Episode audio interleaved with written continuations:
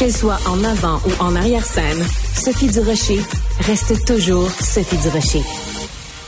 Quel plaisir aujourd'hui de recevoir Rémi Villemur que vous entendez euh, régulièrement dans les émissions de mes collègues. Mais moi, aujourd'hui, je l'ai pour moi. Je suis tellement contente. Rémi Villemur qui est étudiant au doctorat en sociologie. Un jeune pour parler des vieux. Parce que bon, quand tu m'as envoyé ton sujet, tu m'as dit on va parler des aînés, Rémi. Mais euh, parlons des vieux. Pourquoi utiliser un euphémisme d'aînés? Parlons des vieux. Écoute, euh, je suis d'accord avec toi. Moi, je veux pas heurter inutilement. Donc, euh, je sais qu'il y en a qui, ne veulent pas se faire appeler vieux. C'est pas un combat pour moi de rétablir le mot vieux dans le vocabulaire québécois. Donc, allons-y avec aîné. Alors, euh, il y a plusieurs chroniqueurs du Journal de Montréal, Journal de Québec, qui soulèvent justement la façon dont on traite les vieux euh, au Québec euh, dans des CHSLD insalubres. ça t'a inspiré une réflexion? Ben, c'est que on peut trouver ça choquant. Je pense que c'est ton cas, c'est le mien, mais c'est pas le seul signal d'alarme qu'on nous a lancé depuis déjà bon 10, 15, 20 ans. Euh, bon, après, des écureuils, des coquerelles, des souris, des rats. C'est déjà, moins drôle. C'est déjà quatre affaires que je veux jamais retrouver à l'intérieur de quatre murs. Euh, moi, déjà, si tu veux me donner la chienne dans la vie, mais moi devant un rat, c'est terminé. Je, je, je, me transforme soudainement en petite fillette. Hein. Donc, Alors, tu, tu ne participeras jamais à Sortez-moi d'ici ou ce genre d'émission-là. Ben, c'est encore drôle. T'as un rat dans la forêt, c'est pas un rat sur mon, sur mon sofa. C'est pas la même oui, affaire. C'est vrai. Mais là, donc, on a des gens vulnérables, des gens qui euh, se reposent. Hein, c'est ça, être euh, aîné. C'est arriver à un âge où on a plus beaucoup d'énergie pour se battre contre une bestiole, pour euh, endurer ce genre de stress-là supplémentaire. Et moi, bon, petite confidence. Moi, j'ai un ami qui a fait de la prison. D'accord. Puis des fois, on parle beaucoup de des conditions de détention, et j'ai vraiment l'impression que dans les CHSLD, c'est pire qu'en prison. Oui, puis même, si je ne m'abuse, tu vas des fois euh, faire des ateliers de poésie dans les prisons. Ouais, Est-ce que je me trompe? Oui, ça fait, ça fait déjà un moment que j'y suis allé, mais j'y suis allé, puis bon, euh, j'ai vu les couloirs, j'ai pas vu les cellules, mais mon ami qui a fait de la prison m'a parlé des cellules dans les prisons et dans les pénitenciers, qui sont deux établissements différents. Oui. Et Selon la lourdeur de la peine, deux ans moins un jour, etc. Exactement. Puis dans les deux cas, là, j'ai vraiment l'impression que les conditions sont plus difficile dans les CHSLD. Est-ce que c'est normal, ça? Non, ah, ce n'est pas normal. Salutations à mon ami, là, mais il méritait pas euh, une télévision dans sa chambre, un repas euh, gastronomique, il méritait pas ça. Hein? Oui. Donc, écoute, c'est un, une difficulté qu'on a, donc les conditions, puis c'est pas juste ça. Regarde, l'été dernier, OK, en août, moi j'animais ici et j'ai appris à un moment donné, on a reçu quelqu'un ici qui travaille, qui a une entreprise qui vend des gadgets, hein, mm-hmm. des GPS qu'on met en dessous des semelles des aînés pour les retrouver.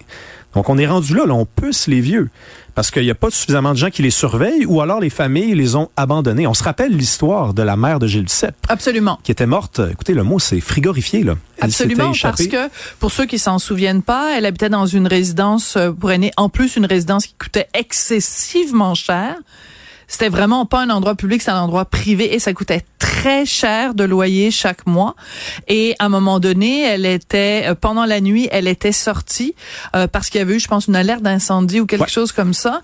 Et on n'avait pas bien fait le rappel pour vérifier que tout le monde était sorti. Elle était donc restée dehors et on l'avait littéralement oublié dehors. Mais je veux juste revenir, c'est très important de le rappeler, euh, cette histoire-là de la mère euh, de, de, de, Gilles Duceppe.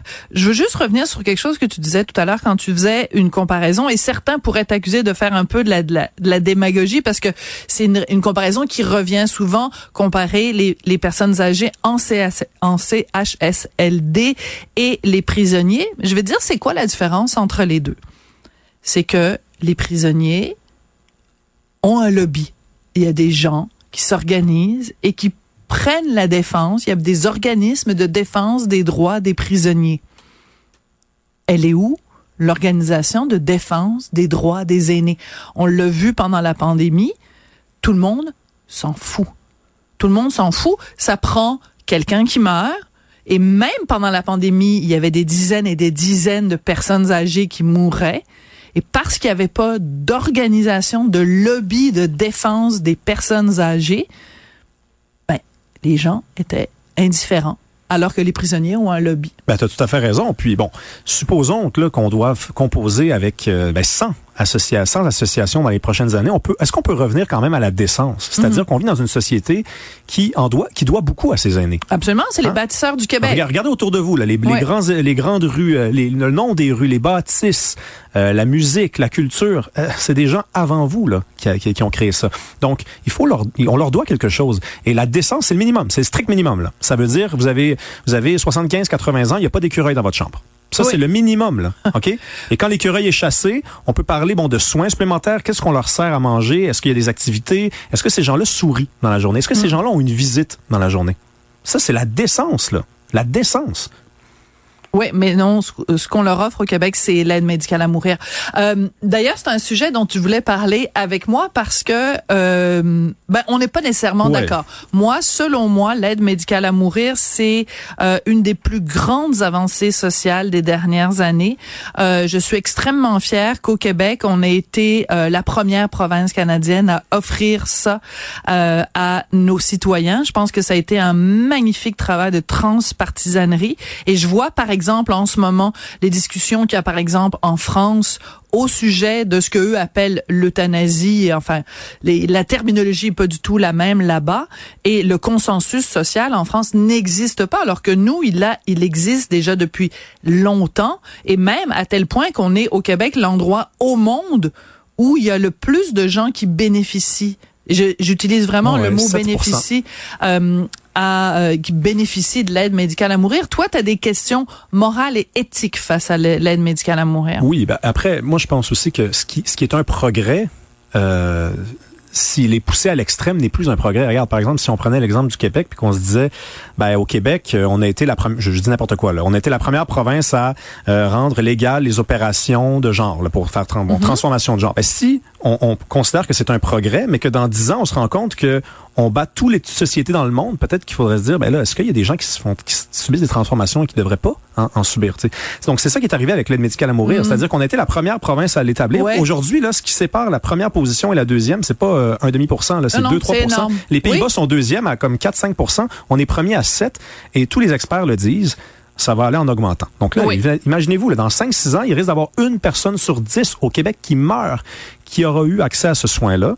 Moi, je pense que, et les médecins le disent, il y a des gens qui demandent de mourir alors que leur, leur situation est pas, euh, elle est curable.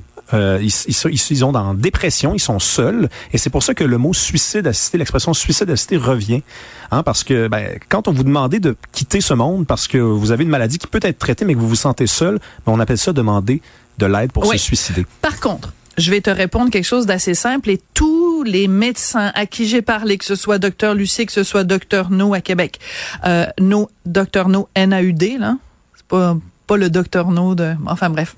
Ça me, de James Bond. Ah non, non, non. C'est ça.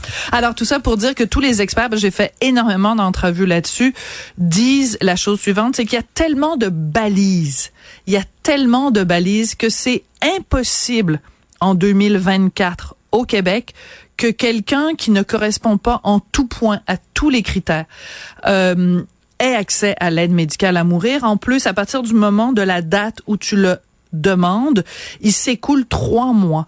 Euh, entre le moment où tu le demandes et le moment où tu peux y avoir accès. Ça veut pas dire que tu l'as tout de suite, mais que tu peux y avoir accès. Euh, tu dois, euh, il y a des consultations avec deux médecins qui sont des médecins indépendants l'un de l'autre et indépendant de ton médecin soignant ou ton médecin de famille. Et à plusieurs reprises pendant ces trois mois, on revient vers toi pour te demander est-ce que vraiment ta motivation est encore là? Est-ce qu'elle est Est-ce que ta souffrance est vraiment euh, extrême? Et au moment où on passe à l'acte, où le médecin donc procède à l'aide médicale à mourir, cette journée-là également avant de procéder. On te re, re, repose la question. Il faut qu'on s'assure également qu'il n'y a pas de pression de ta famille, qu'il n'y a pas de pression de ton entourage. Autrement dit, dans un cadre légal, on s'est doté de tellement de balises que c'est, c'est, c'est faux ou en tout cas, c'est, c'est pas juste de dire que il y a euh, que c'est comme tu sais t'as juste à claquer des doigts et que bon euh, au Québec euh, tu, tu tu veux pas te suicider tu demandes à quelqu'un de le faire à ta place puis le gouvernement paye pour bien entendu mais il y a quelques mois les mesures ont été allégées hein, Oui. pour accéder à l'aide médicale à mourir. Les probabilités à l'avenir qu'elles se allégé, durcissent. Élargi, Oui, élargi. Oui, bon. Elles, sont- Ouais. elles ont été élargies. À- Les possibilités à l'avenir qu'elles se durcissent, elles sont plus faibles que- qu'elles s'é- qu'elles ne s'é- s'élargissent. Donc, je pense qu'on se dirige vers un, disons, un- de plus en plus d'indulgence face à cette mesure-là. Et en France, en passant, les gens sont autant en faveur de l'aide médicale à mourir. Il y a un consensus à travers la population. J'ai consulté les sondages. La seule, Ouais. la, la seule différence avec la France et le Québec, entre le la France et le Québec, c'est qu'en France, on a le courage de tenir ce genre de débat-là. Moi, j'avais lu les travaux des- de la commission il y a quelques années, puis il y avait eu très peu de philosophes qui avaient été invités, très peu d'anthropologues, très peu de sociologues. Ça, finalement, ça avait été un débat entre des médecins. Donc, euh, on a eu ce qu'on a, ce qu'on a mérité. Bon, ben écoute, c'est intéressant. Je suis contente, Rémi, que pour notre euh, notre collaboration d'aujourd'hui, on soit pas d'accord. Ben oui. Alors qu'habituellement, dans la vie de tous les jours, mon Dieu, on s'entend toujours bien. Ouais, ouais, ouais. Ça va plutôt bien. Ben, tant mieux, c'est comme ça que c'est intéressant. Et euh, ben, c'est bien la preuve qu'à Cube, toutes les opinions euh, s'affrontent. Le consensus, on n'aime pas C'est ça. un peu plate. Ah, c'est tellement plate. Merci beaucoup, Rémi Merci, Villemur. Sophie. Je rappelle que tu es étudiant au doctorat en sociologie. À un moment donné, on va enlever le mot étudiant, puis on va juste dire docteur Villemur. Oui, je, normalement, mais je peux pas sauver personne, par contre. C'est ça. Merci beaucoup. Bye bye. Merci.